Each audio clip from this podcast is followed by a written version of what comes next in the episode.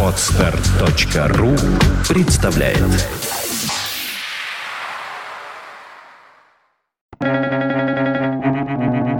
Свободное радио Компьюлента Пусть лучше погибнет человечество, чем система. Вот девиз всех утопистов и фанатиков. Пьер Жозеф Прудон.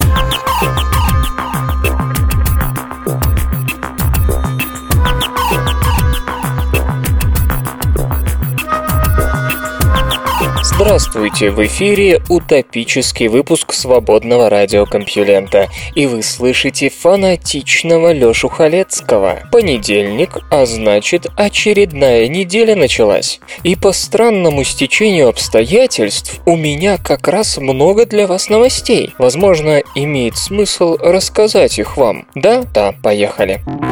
Наука и техника. Влажность Марса в древние времена, возможно, переоценивается.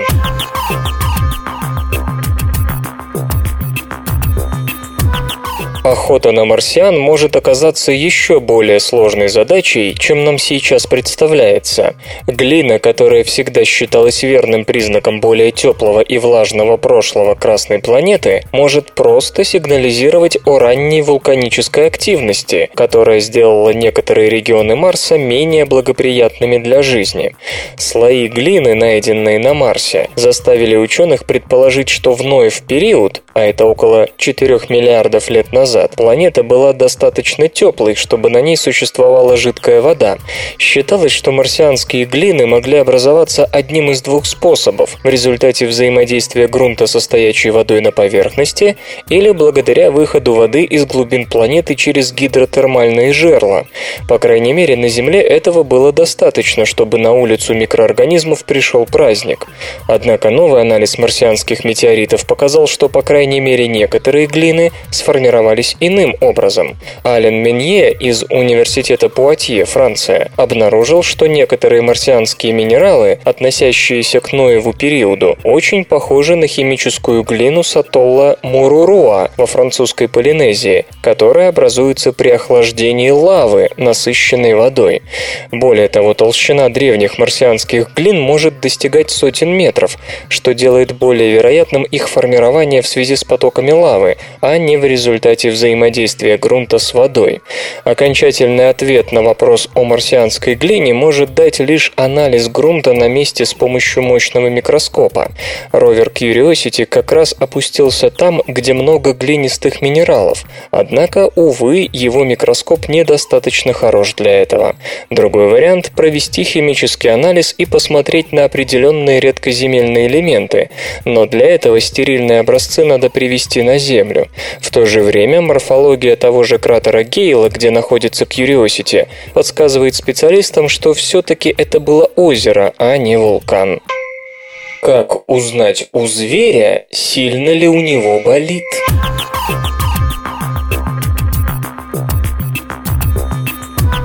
Оказывается, уровень болевых ощущений можно определить по выражению лица животного. Животные, как и человек, могут испытывать боль, но если человек худо-бедно может рассказать о своих ощущениях, мол, слабо болит, сильно, очень сильно, то про чувства животных мы можем только догадываться. Между тем, знать, что и как именно болит, например, у подопытного грызуна, важно не только с общегуманистических позиций. Такая информация порой необходима для правильной интерпретации результатов эксперимента. До сих пор исследователи оценивали болевые ощущения животных, опираясь на такие показатели, как потеря веса, утрата интереса к пище, изменения в активности животного. Но все это были оценки постфактум, то есть вот животное испытало боль, после чего у него снизился вес из-за физического и психического стресса. Два года назад исследователи из канадского университета МcGill попробовали разработать шкалу боли, которая была бы менее субъективной и более непосредственной. Тогда ученые решили отталкиваться от выражения на морде лабораторной мыши во время болевого воздействия. Было выбрано несколько параметров, среди которых, например, упоминались сужение глаз и сморщивание щек. То есть, чем сильнее у мыши сужались глаза и морщилась морда, тем сильнее была боль. Метод, на удивление, быстро завоевал популярность, особенно среди ветеринаров, которые с его помощью оценивали силу послеоперационных болей. И вот ученые из университета Ньюкасла взялись его усовершенствовать, добавив новые параметры. На сей раз исследователи работали с кроликами. Надо было узнать, как кролики чувствуют себя при нанесении татуировки на ухо. Это обычная процедура на фермах, позволяющая различать животных. Некоторые признаки, указывающие на боль, были взяты зоологами из предыдущей работы, посвященной мышам. Ученые смотрели на то, как кролик двигает вибрисами, как он держит уши, как морщит щеки и нос, сужает ли глаза. Каждый параметр ранжировался от 0 до 2, и значения складывались. То есть максимальной боли по пяти параметрам соответствовала десятка. Кроликов татуировали или с анестезией, или без. В статье, опубликованной в PLOS ONE, авторы пишут, что без обезболивания животные показывали, что им больно на четверку. До процедуры или же при татуировке с анестезией болевые ощущения не превышали двойку. Одновременно оценивались изменения в сердечном ритме и уровне кровяного давления. По словам ученых, два пункта в такой шкале – довольно значимая и статистически верная разница. В дальнейшем зоологи намерены создать похожие шкалы боли для макак резуса, овец, лошадей и свиней. Разумеется, реакция на боль у разных млекопитающих имеет общие черты. В конце концов, мы тоже зажмуриваемся и напрягаем лицевые мышцы.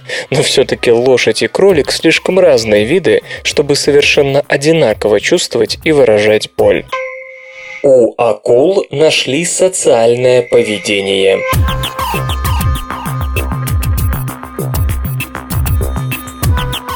Лимонные акулы учатся друг у друга, как добывать пищу. Акул обычно представляют как абсолютно антисоциальных животных. Они не терпят присутствия друг друга, если только не заняты размножением. Несколько акул могут встретиться у добычи, но и тут в лучшем случае будут лишь игнорировать друг друга. Постепенно, однако, такое представление стало меняться. Зоологи обнаружили, что китовые акулы и акулы-молоты сбиваются в большие группы. Правда, при этом рыбы, похоже, мало интересовались соседями, а на охоту опять-таки выходили поодиночке. Международной группе зоологов из Великобритании, Германии, Австралии и США удалось найти среди акул пример того, что можно назвать истинно социальными связями. Исследователи наблюдали за лимонной акулой. Этот вид можно назвать подарком для зоологов. Лимонная акула хорошо приспосабливается к неволе, а потому представляет собой благодарнейший объект изучения. Ранее исследователи обнаружили, что молодняк лимонных акул предпочитает общественную жизнь одиночеству. Стаи, в которых сбивались молодые акулы, были не просто случайными группами, которые образовывались на территории богатой пищей. Рыбы посвящали несколько часов в день именно социальному взаимодействию, хотя его смысл пока ускользает от ученых. Исследователи могли лишь предположить, что в группе молодой особи проще уйти от хищника. Лимонные акулы предпочитают дружить с теми, кто похож на них по размеру, и хищнику будет непросто выделить конкретную жертву среди множества одинаковых рыб. В статье, опубликованной в журнале Animal Cognition, авторы пишут, что дело тут не только в защите от врагов. В группе акулы учатся друг у друга. Зоологи предлагали 18 молодым лимонным акулам следующий тест. Паре рыб показывали черно-белую цель. Дотрагиваясь до нее, они получали угощение. Из двух акул одна вообще никогда не сталкивалась с такой задачей. Другая либо уже выполняла задание, либо тоже никогда подобного не видела. Оказалось, акула быстрее понимает, что нужно делать, и чаще толкает цель, если оказывается вместе со знающей особью. Получается, что лимонные акулы могут наблюдать за товарищами и перенимать их умения. Многие рыбы обладают такой же способностью, но до сих пор этим отличались только костные рыбы. Хрящевые же, к которым относятся акулы, являются более ранней эволюционной ветвью. Поэтому социальные способности лимонных акул, похожие на те, что есть у костных рыб, оказались для зоологов сюрпризом. Хотя, разумеется, эти данные требуют подтверждения в естественной среде обитания, а не только на искусственных тестах. В общем, авторы собираются подробнее исследовать психологию акул, так как по предварительным данным в поведении лимонных акул есть черты, которые указывают на присутствие у этих рыб личности с полагающимися для всякой личности симпатиями и антипатиями. Взрыв численности медуз обусловлен человеческой деятельностью.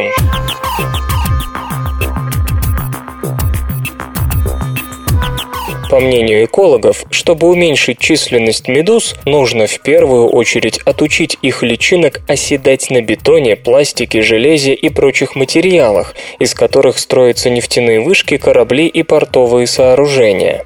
Бурное размножение медуз не только портит отдых на морском побережье, но и грозит серьезными экологическими неприятностями. Ученые полагают, что медузы истощают экосистемы, в буквальном смысле выбрасывая питательные вещества средства на ветер. Медузы вообще чувствуют себя неплохо, и частые периоды бурного размножения этих животных сильно беспокоят биологов. Попытки объяснить причины интенсивного размножения строятся обычно на экологии взрослых медуз. То есть исследователи пытаются понять факторы, которые, к примеру, помогают медузам охотиться или избегать хищников. А вот ученые из Университета Западной Австралии пришли к выводу, что своим успехом медузы обязаны тому, что незрелая Первая полипоидная стадия этих кишечно-полостных на удивление хорошо приспособилась к соседству с человеком. На одной из стадий развития личинка медузы оседает на поверхности и превращается в полип, который потом дает начало взрослым медузам. Оказалось, что поверхности разнообразных сооружений подходят для развития полипов как нельзя лучше. Речь идет о причалах, портах, набережных, нефтяных вышках, фермах по разведению моллюсков и рыб и тому подобном. Исследователи Исследователи проверили несколько видов материалов, на которые садятся полипы, включая природные, такие как раковины моллюсков и искусственные – бетон, кирпич, пластик. На предмет полипов экологи проинспектировали доки, пирсы и понтоны, едва ли не по всему свету, от Японии до Великобритании. Естественно, у полипов есть свои пристрастия, и какие-то поверхности могут нравиться им больше, а какие-то меньше. Но, как пишут ученые в журнале Frontiers in Ecology and the Environment, environment плотность полипов, осевших на поверхности из искусственных материалов, была необычно велика, в среднем больше 10 тысяч особей на квадратный метр, и порой эта величина доходила до 100 тысяч особей. Человек, можно сказать, создал очень удобные ясли для медуз, которыми те не замедлили воспользоваться. Очевидно, если задаться целью уменьшить численность этих животных, в первую очередь нужно как-то отучить личинок оседать на береговых постройках. Куль-куль-куль-куль-ту-ту-ту-ту-ра. 3D-сканирование открывает секреты Рубенса и Микеланджело.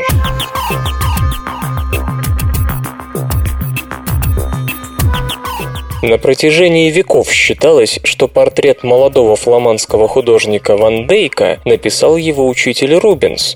Однако технологии 21 века показали, что шедевр в действительности представляет собой автопортрет блестящего таланта. Разоблачил работу британский консорциум 3D Coform, который развивает метод трехмерного сканирования не только живописных полотен, но и скульптурных произведений.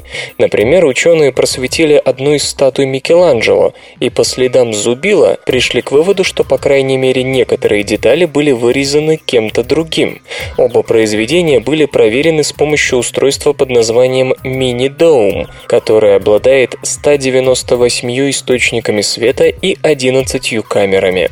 Медленно вращающийся объект рассматривается под разными углами и воссоздается на экране компьютера из 25 тысяч изображений.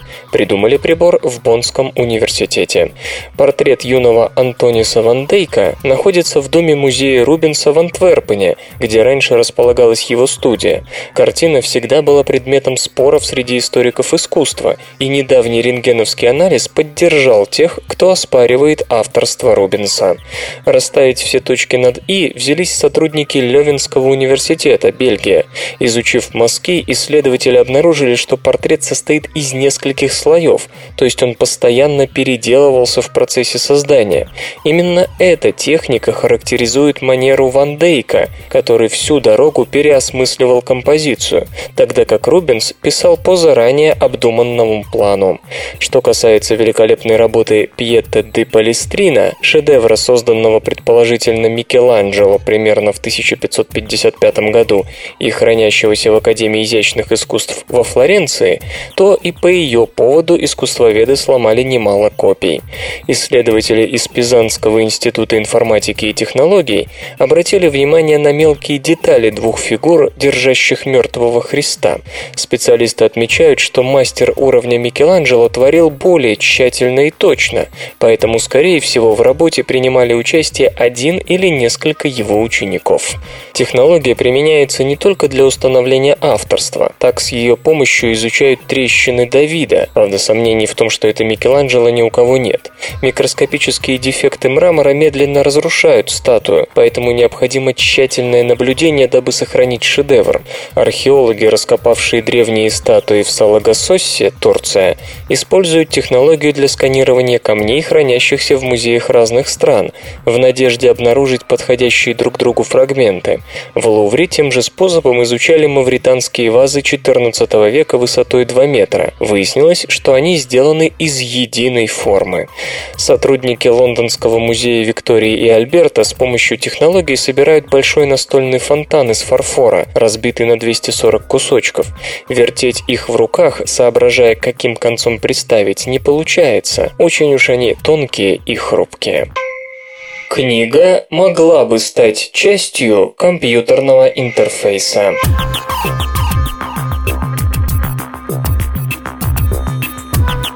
Польский дизайнер Вальдек Векжин разработал прототип интерфейса будущего, который связывает книгу и компьютер. Возможно, благодаря этому изобретению удастся избежать вопроса «или-или» о выборе между электронной и бумажной книгой, газетой и так далее. Книга станет частью процесса чтения с экрана.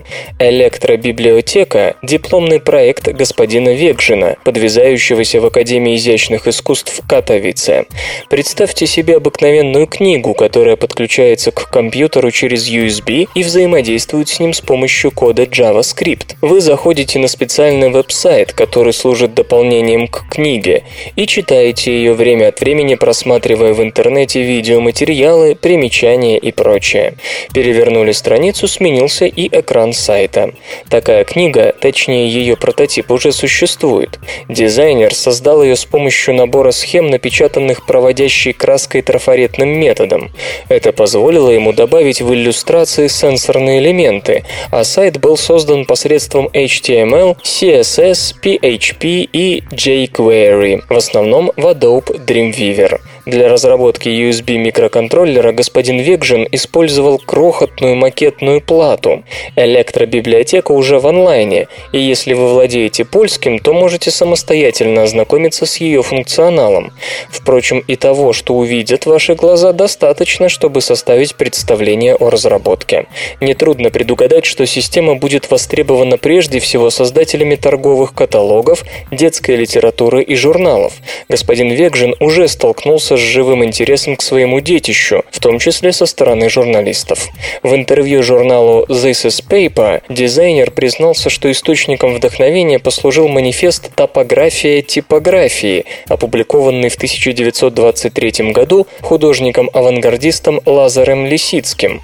Тот предвидел, что однажды на смену книгам придет электробиблиотека. Эти забавные ученые Живший в 17 веке гамбургский торговец и алхимик Хейник Брандт хотел поправить свои дела, пытаясь выделить золото из человеческой мочи. Это ему, понятно, не удалось, но по ходу дела Брандт обнаружил новый химический элемент – фосфор. Говорят, что не столько Брандт открыл фосфор, сколько фосфор чуть позже, детальнее изученный Бойлем и другими, открыл немецкого торговца и увековечил его в истории науки. Наука и техника. Губитель минойской цивилизации вновь активизировался.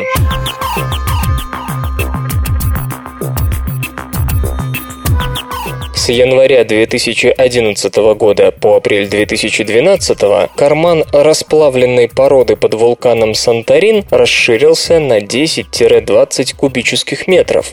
Международная группа исследователей установила, что набухание магмы за этот период привело к подъему острова на 8-14 сантиметров.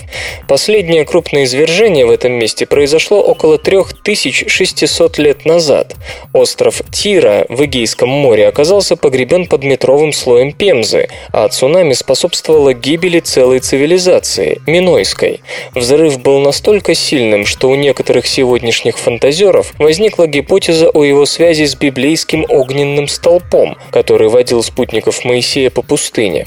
Разумеется, после того, как геологи открыли эту мрачную страницу нашего прошлого, возник вопрос, возможно ли повторение катастрофы и когда. Тревожный звонок прозвенел в январе 2011 -го. Под Санторином была зарегистрирована серия небольших землетрясений. Они были настолько малы, что их обнаружили только самые чувствительные сейсмографы. Но это был первый признак активности под вулканом за последнюю четверть века. После этого Мишель Паркс из Оксфордского университета Великобритания и ее коллеги обратили внимание на признаки движения земной поверхности на спутниковых радиолокационных изображениях. Исследователи уверились в своих подозрениях, лично посетив остров. Туристические гиды, которые бывают на вулкане по несколько раз в день, не могли не заметить появление сильно пахнущих газов и изменения цвета воды в некоторых заливах Тиры. Однажды гиды и сами почувствовали землетрясение, и уж тем более трудно было ошибиться, когда в барах внезапно задрожали бокалы. Радиолокационные изображения и данные GPS недвусмысленно свидетельствуют о том, что расплавленная порода в настоящее время входит в подземные камеры на сравнительно небольшой глубине. За прошедший год туда поступило столько же, сколько за 10-20 предшествующих. Но это не означает скорого извержения, ведь в последние месяцы сейсмическая активность заметно снизилась. Ветроэнергетика и границы возможного.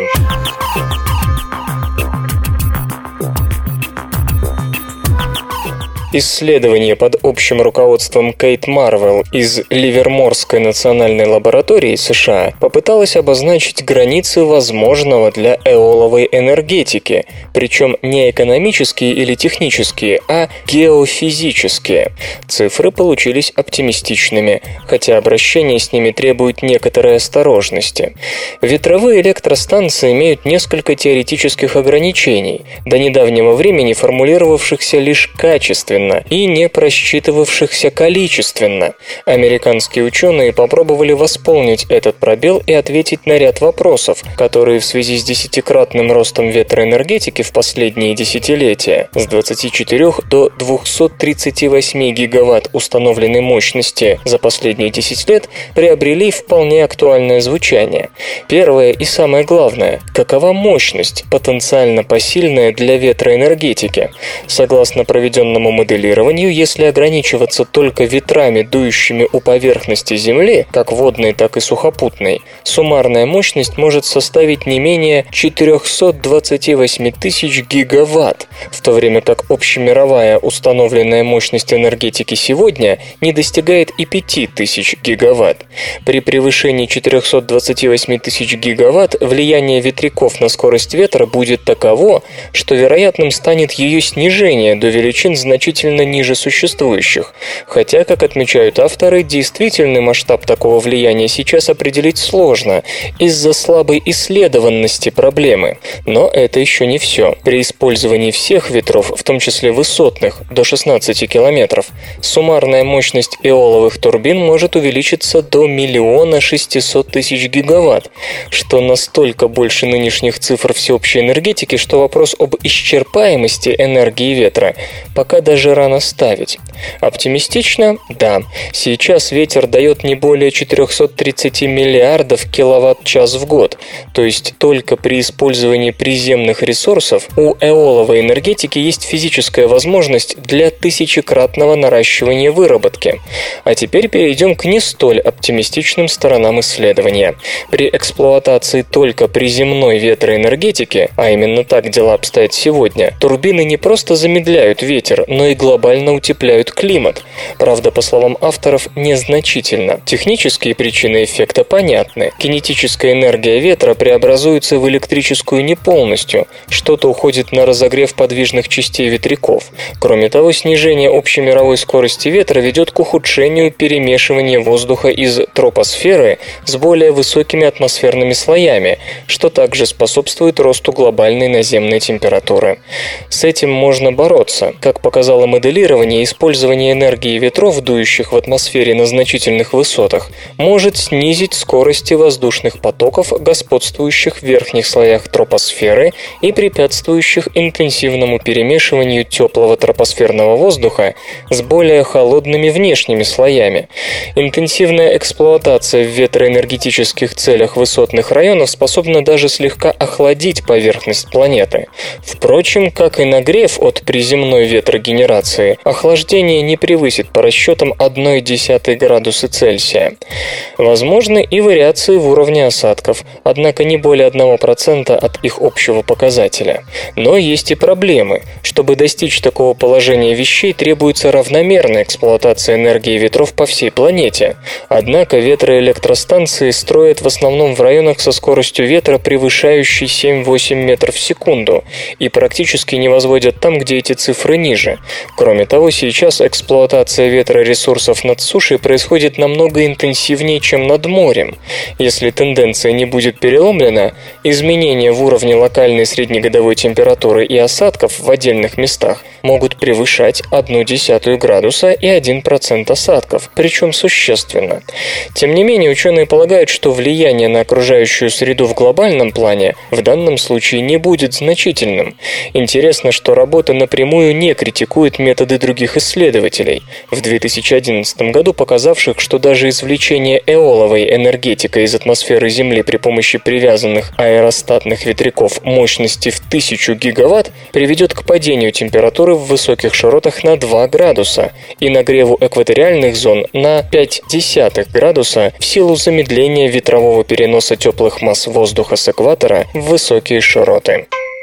Ветрено и скользко или еще раз о взаимодействии волн и ураганов.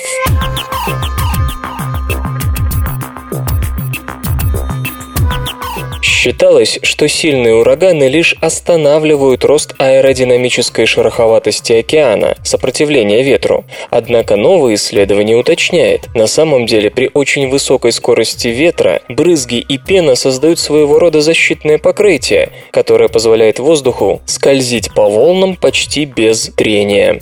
Эту неожиданность следует учесть в компьютерных моделях ураганов, подчеркивают ученые.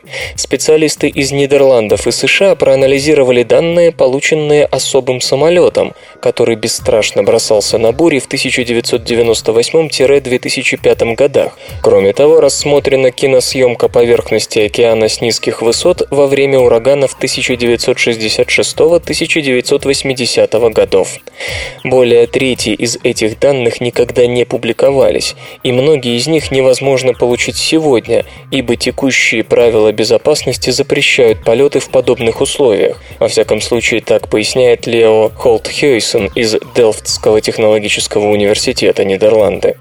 Аэродинамическая шероховатость поверхности измеряется с помощью коэффициента лобового сопротивления. Это трение, деленное на площадь поверхности. Исследователи обнаружили, что при скорости ветра менее 35 метров в секунду, это около 126 км в час, ураган первой категории, коэффициент лобового сопротивления, как и ожидалось, рос соразмерно увеличению скорости ветра, но при скорости ветра до 40 метров в секунду, 144 км в час, пены и брызги сформировали нечто вроде сплошной пелены, и коэффициент лобового сопротивления стал падать. К тому моменту, когда скорость ветра достигает 80 метров в секунду, 288 км в час, пятая категория, коэффициент лобового сопротивления резко падает практически до нуля.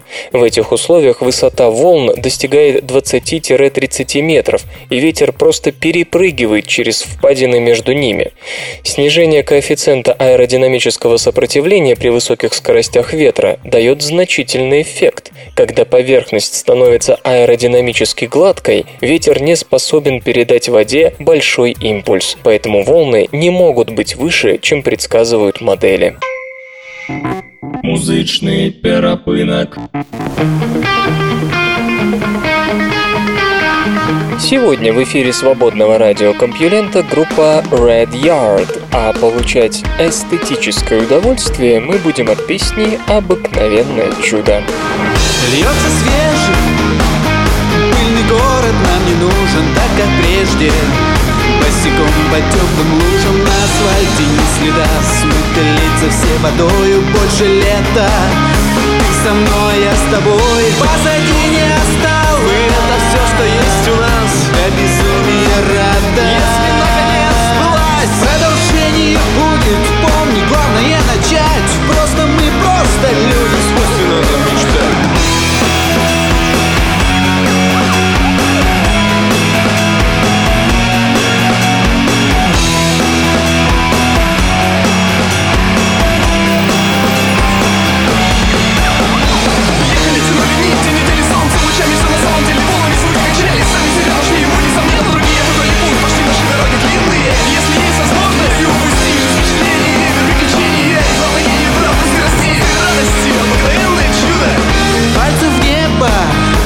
Точный путь к свободе знаем Дверцы клетки. Открываем, улетаем Вольным воля Видел сам, все это было Мир живой я Не забыл, мы не забыли Яркий миг полный краса. Без вопросов бросок Погас фонарь с первого раза. Ярче звезды зажжем Ближе к небу крыша скроет. Нас от глаз, от предрассудков. Поднимаемся выше. Забавная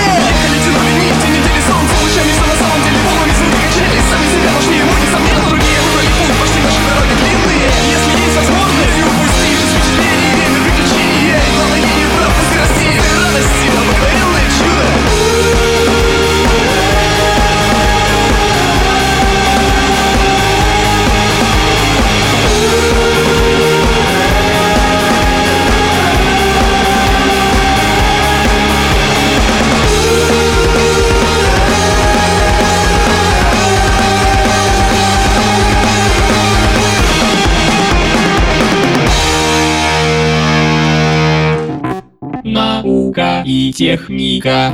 Патентная тяжба Apple и Samsung. Комментарий правоведа.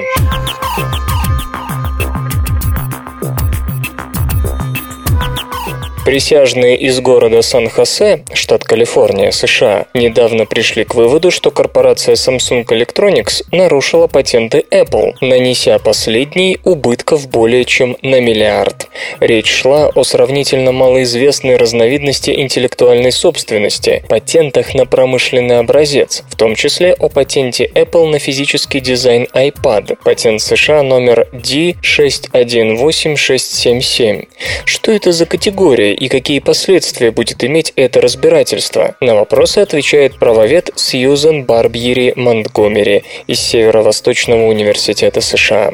В чем разница между патентом на изобретение, utility patent, буквально патент на полезное изобретение, и патентом на промышленный образец, дизайн-патент? Какова сфера компетенции защиты патентов на промышленный образец? В большинстве случаев, когда человек говорит патент, он имеет в виду патент первого типа, то есть патент, описывающий новое устройство, процесс, способ, материал. Патенты на промышленный образец имеют отношение к чисто декоративным вещам, например, оригинальному дизайну. В первом случае описываются функциональные возможности и методы использования продукта, во втором – то, как продукт выглядит. Насчет формулировки первых существуют многочисленные длинные и точные правила, вторые могут ограничиться одним чертежом. В данном случае Apple обвиняла Samsung в нарушении трех патентов на изобретение и четырех патентов на промышленный образец, а также в копировании зарегистрированных и незарегистрированных деталей оформления trade dress, буквально торговое платье смартфонов и планшетных компьютеров. Присяжным было поручено определить, было нарушение или нет, причем в каждом отдельном случае. В случае патентов на промышленный образец от присяжных требовалось определить, можно ли сказать, что общий вид продукта компании Samsung по сути такой же, как внешний вид продукта Apple. И жюри решило, что тонкие прямоугольные устройства Samsung Galaxy со скругленными углами и впрямь нарушили указанный патент. По мнению правоведа, это выдающийся пример возможностей и масштабов патентной защиты. Насколько широко распространена практика патентов на промышленный образец? Можно ли говорить о том, что они становятся все более популярными на рынке электронных устройств? Поскольку такие патенты охватывают лишь внешний вид, они издавна считаются бедным родственником патентов на изобретение. Однако за последние 30 лет инвестиции в патенты на дизайн значительно увеличились. В 1980-м США было выдано 3942 таких патента, а в 2011-м 21 356. В одних отраслях интерес к ним оставался стабильным, например, в автомобилестроении, а в других активно рос, особенно на рынке товаров широкого потребления.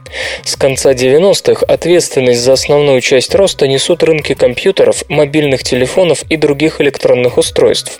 По данным Управления США по патентам и торговым маркам, в списке компаний, оформивших наибольшее количество патентов на дизайн в 1987-2011 годах, лидируют именно те, кто поставляет электронные устройства. Apple находится на 21 месте, 722 патента, а Samsung на первом, 3008. Стоит отметить, что корейская компания за последние десятилетия заметно активизировалась. В 1998 году она зарегистрировала всего 4 патента на промышленный образец, а в 2011 328. Как видим, в роли патентного монстра выступает именно Samsung, а не Apple. Поступки громче слов.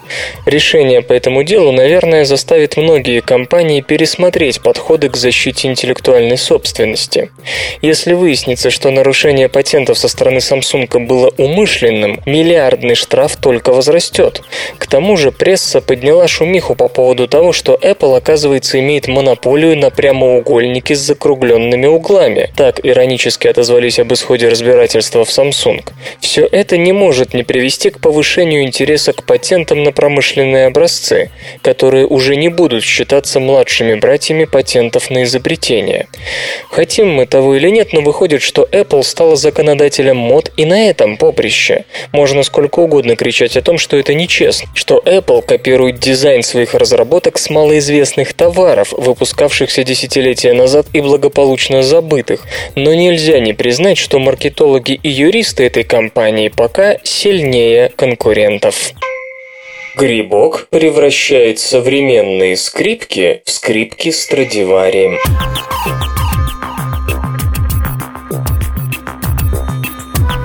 Качество скрипки зависит не только от искусности изготовившего ее мастера, но и от используемой древесины. Швейцарский ученый, профессор Фрэнсис Шварц из Федеральной лаборатории материаловедения и технологий, нашел простой метод изменения акустических свойств скрипки, заключающийся в обработке скрипичной древесины специальным грибком. При этом звук, извлекаемый из такого инструмента, становится подобен звуку скрипки Страдивари. Важнейшими характеристиками дерева для создания скрипки с идеальным тоном звучания считаются низкая плотность, большая скорость распространения звука и высокий модуль упругости. Знаменитый скрипичный мастер 17-18 веков Антонио Страдивари использовал для работы древесину, произраставшую в особенно холодный период между 1645 и 1715 годами. Продолжительные зимы и холодные летние периоды заставляли деревья расти очень медленно и равномерно, что и обеспечивало низкую плотность и высокий модуль упругости. С тех пор скрипичные мастера могут только мечтать о материале с таким качеством тона. И вот теперь открытие профессора Шварца может сделать древесину подобного качества доступной для производства современных скрипок. Ученый обнаружил два типа грибка – Физиспаренус витриус и Ксилария лангипес, которые разлагают норвежские ели и платаны, основные виды древесины, используемые в производстве высококачественных скрипок, до такой степени, что их тональные характеристики резко улучшаются. Обычно грибки уменьшают плотность древесины, что хорошо, но одновременно они, к сожалению, уменьшают скорость распространения звука в дереве. Уникальным свойством обнаруженных грибков исследователь называет то, что они постепенно разлагают клеточные мембраны, истончая их, но так, что даже в поздней стадии разложения дерево сохраняет свой прочный структурный каркас, в котором звуковые волны все еще способны распространяться по прямой. Даже модуль упругости дерева не ухудшается, что является одним из важнейших критериев в производстве скрипок. Прежде чем подвергшееся воздействию грибка дерева поступает в производство, оно обрабатывается оксидом этилена, газ, который убивает грибок, ведь мавр сделал свое дело. При помощи скрипичных мастеров Мартина Шлески и Михаэля Ронхаймера из предварительно обработанного грибком дерева были сработаны несколько скрипок. В 2009 году был проведен слепой тест. Британский скрипач Мэтью Траслер играл по очереди на новой и аутентичной скрипке Страдивари 1711 года, стоя за занавесом. Полученные результаты, субъективной оценки, были совершенно удивительны. Профессиональное жюри и большинство аудитории решило, что творением рук Страдивари была именно новая скрипка, столь выдающимися были ее тональные характеристики. Шум в помещении перегружает оперативную память мозга.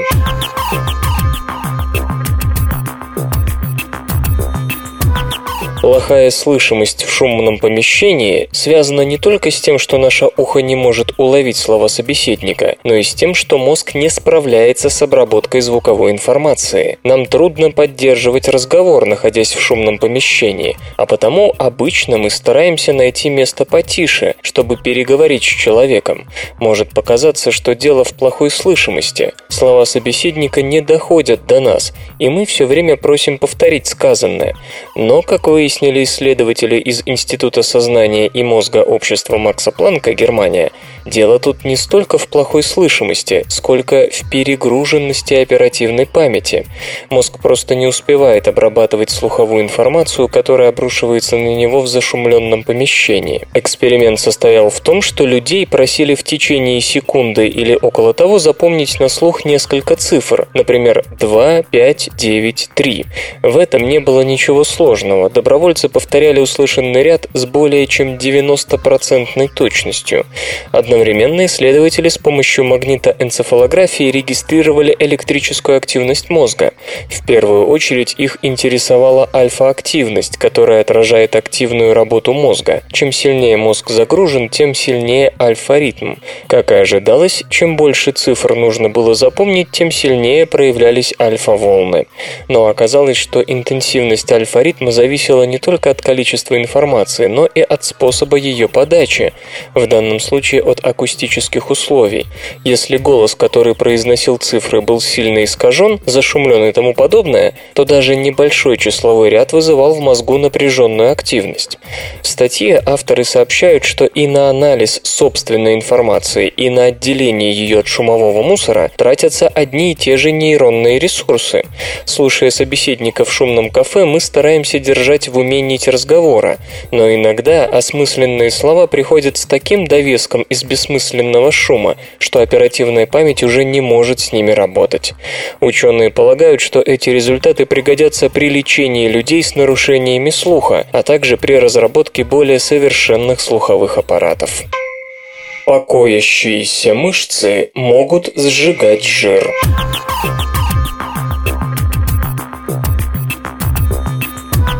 Мышцы могут сжигать жир и обогревать организм, не производя никакой видимой механической работы. Даже в состоянии покоя наши мышцы способны сжигать жир, обогревая организм и не давая появиться избыточному весу, о чем в журнале Nature Medicine сообщает исследователи из Университета Огайо. Обычно главным обогревателем тела считают бурый жир. Он забирает запасенные липиды у белой жировой ткани и сжигает их с образованием тепла. Поддерживать температуру тела помогают и мелкие сокращения мышц, то бишь дрожание. Но слишком долго дрожать нельзя, такая нагрузка может повредить сами мышцы. Но, похоже, мышцы, составляющие 40% массы нашего тела, могут давать нам тепло без всякого дрожания. Какая-то работа в мышцах все равно совершается, но она обходится без сокращений волокон. В главной роли тут белок сарколипин, который участвует в регуляции работы кальциевого насоса в мышечных клетках. Мыши, которые были лишены и бурого жира, и сарколипина, при 4 градусах по Цельсию за несколько часов погибали от переохлаждения. Если же им оставляли сарколипин, они поддерживали относительно нормальную температуру тела, несмотря на то, что бурого жира у них все-таки не было. Более того, когда животных держали на жирной диете, те из них, что были лишены сарколипина, были на 33% тяжелее, чем нормальные нормальные мыши. То есть даже в состоянии покоя мышцы могут сжигать жир, и эти данные, безусловно, могут весьма пригодиться в борьбе с ожирением. У взрослого человека бурого жира меньше, чем у животных, поэтому, возможно, сжигание жира через активацию сарколипина будет более эффективным. Тут есть о чем подумать производителям тренажеров и прочих фитнес-устройств. Не исключено, что в скором будущем им придется менять работу, если все, кто сейчас страдает от избыточного лишнего веса будут стремительно терять его, буквально не сходя с места. Железо и, и, и, и, и, и гаджеты. Nokia готовит новые смартфоны с Windows Phone 8. Четвертом квартале компания Nokia начнет продажи своих первых коммуникаторов с операционной системой Windows Phone 8, Lumia 920 и Lumia 820. А в начале нового года на рынок выйдут еще две новинки – Lumia Zil и Lumia Flame. Lumia Flame, по предварительной информации, представляет собой бюджетный смартфон с Windows Phone 8. Он получит 4-дюймовый сенсорный дисплей, 4 гигабайта интегрированной флеш-памяти, а также также камеру с 5-мегапиксельной матрицей. Цена, по всей видимости, не превысит 300 долларов. Модель Lumia ZIL среднего уровня будет оборудована тачскрином размером 4,3 дюйма и флеш-накопителем на 8 гигабайт. В оснащение обоих умнофонов войдет двухъядерный процессор с тактовой частотой 1 ГГц. Объем оперативной памяти составит 512 мегабайт. Упомянут слот для сменных карт microSD. Во втором квартале 2012 2015 года по всему миру было продано около 153 миллионов 900 тысяч смартфонов на различных программно-аппаратных платформах, что на 42,1% больше по сравнению с 2011. Nokia, находящаяся на третьем месте в рейтинге ведущих производителей, поставила 10 миллионов 200 тысяч умнофонов. Доля компании сократилась за год с 15,5 до 6,5%. Факты фактики. Знаете ли вы, что первой кошкой, о которой точно известно, что она получила имя, была Неджем, что означает «милая» или «приятная». Она жила в эпоху царствования египетского фараона Тутмоса III, 1479-1425 год до нашей эры. Самым же дорогим котом за всю историю является калифорнийский серебристо-крапчатый кот. Он был куплен за рекордную сумму 24 тысячи долларов в январе 1937 года. Если перевести эту сумму на современные доллары, то получится несколько сот тысяч. наука и техника. Умер создатель первого ноутбука.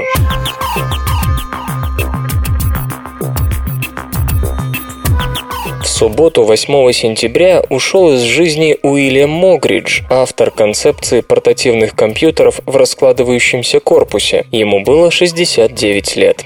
Господин Могридж родился 25 июня 1943 года в Лондоне. С 1962 по 1965 годы он обучался в Центральном колледже искусств и дизайна имени Святого Мартина. Окончив его, он переехал в Соединенные Штаты. Уильям Могридж является разработчиком одного из первых ноутбуков, лэптопа Grid Compass, вышедшего в 1982 году. Устройство было оснащено процессором Intel 8086, модемом и электролюминесцентным дисплеем с разрешением 320 на 240 пикселов. Стоил компьютер 8150 долларов, из-за чего был востребован прежде всего государственными организациями и военными. Господин Могридж также занимался интерактивным дизайном, в частности разработкой новых интерфейсов для взаимодействия человека с электронными устройствами. Уильям Могридж скончался от рака в одной из больниц Сан-Франциско. У него остались двое сыновей, жена и брат. Эксперимент поправил принцип неопределенности Гейзенберга.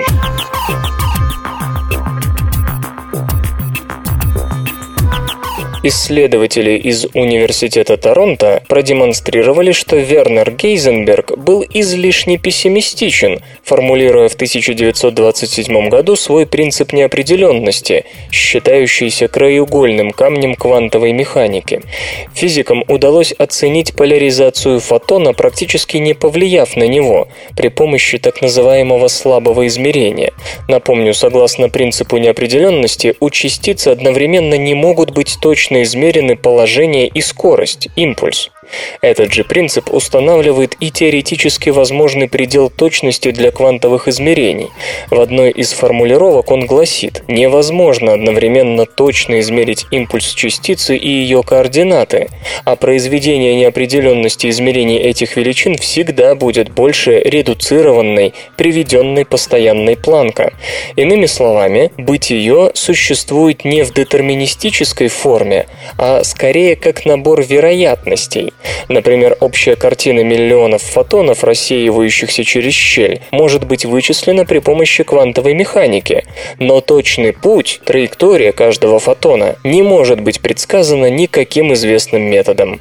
Проведенные канадцами эксперименты основывались на нескольких недавних теоретических достижениях.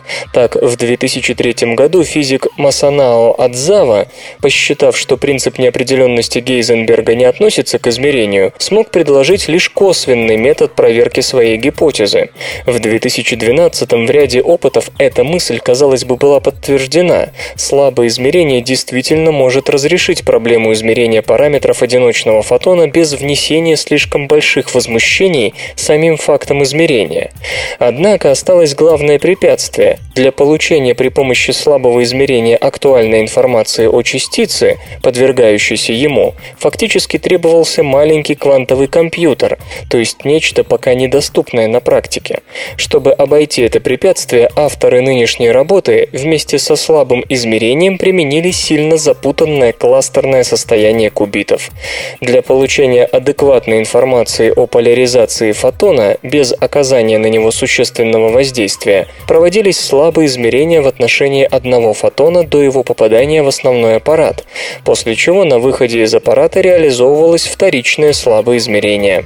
В итоге было обнаружено, что соотношение точности измерения и возмущения для такого двойного слабого измерения ниже, чем это следует из гейзенберговского соотношения точности измерений и уровня возмущений.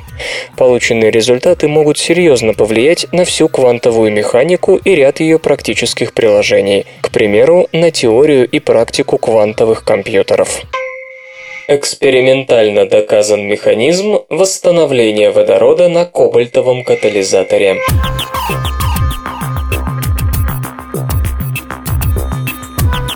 Создав медленно действующий катализатор для электрохимического восстановления протонов из воды с получением водорода, сотрудники Калифорнийского технологического института обнаружили неуловимый прежде полупродукт реакции, что позволило установить ключевые стадии механизма водородной трансформации.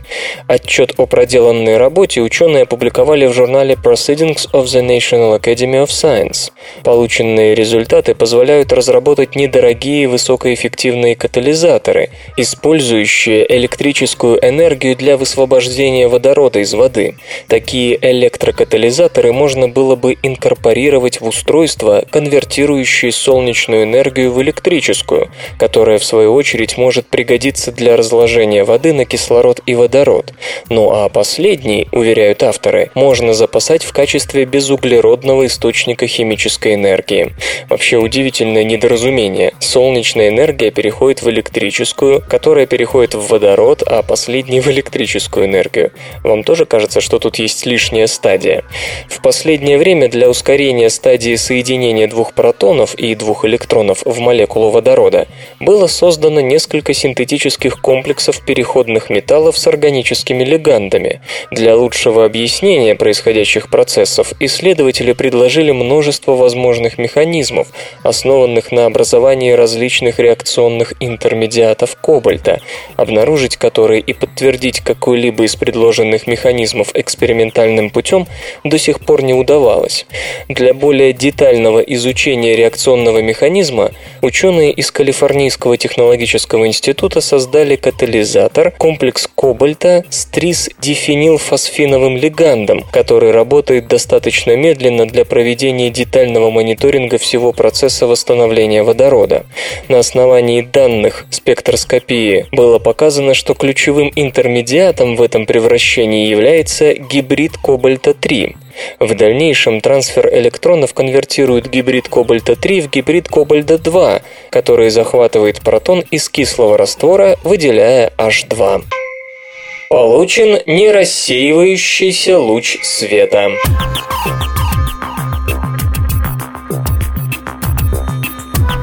Международная группа ученых под руководством Фредерика Капассо из Гарвардской школы инжиниринга и прикладных наук продемонстрировала новый вид светового луча, способный резко увеличить эффективность оптоволоконной связи. Названный косинус гауссовским, этот луч по сути представляет собой двумерный вариант луча Бесселя. Этот вид луча – продукт специфического класса квазичастиц, называемых поверхностными плазмонами, суть коллективных активными колебаниями свободного электронного газа. Плазмоны давно считаются потенциально полезными в микроэлектронике, поскольку металлические провода, по поверхности которых их можно передавать, могут быть намного тоньше обычных и поддерживать куда более высокие частоты, теоретически до 100 терагерц, в то время как обычные проводники демонстрируют высокие потери уже при 10 гигагерц. Мешало этому в основном то, что все волны, включая свет, распространяются не только в заданном направлении, но и рассеиваются, что, учитывая размеры плазмонных проводников, означает существенную потерю сигнала уже на коротких расстояниях. Чтобы получить нерассеивающийся луч, ученые создали на тонком золотом покрытии, нанесенном на стеклянную основу, два ряда желобков, пересекающихся под определенным углом и образующих своего рода решетку. Когда эти желобки подвергаются воздействию лазерного луча, по каждому набору пору двигаются под углом друг к другу две плоские поверхностные волны, которые, пересекаясь, накладываются и создают тем самым нерассеивающийся луч. Разумеется, не рассеивается он только в пределах металлической поверхности, по которой распространяются плазмоны. То есть в нынешнем эксперименте его нерассеивание ограничилось всего 80 микрометрами. И тем не менее работа очень важна. Мы сделали существенный шаг к решению этой проблемы проблемы рассеивания плазмонов при передаче, открыв и подтвердив экспериментально существование неизвестного решения уравнений Максвелла. Это решение является высоколокализованной поверхностной плазмонной волной, которая распространяется на большую дистанцию, примерно 80 микрометров в наших экспериментах, по прямой, безо всякого рассеивания, замечает господин Капассо. Авторы работы надеются, что дальнейшее развитие открытого ими направления приведет к резкому росту энергии энергоэффективности и рабочей частоты микросхем. Свободное радио Компьюлента.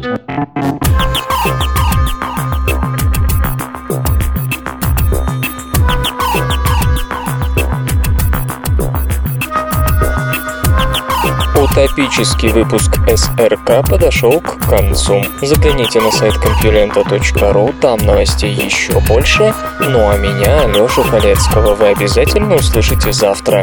Обещаю и держите себя. Свободное радио Компьюлента. Скачать другие выпуски подкаста вы можете на podster.ru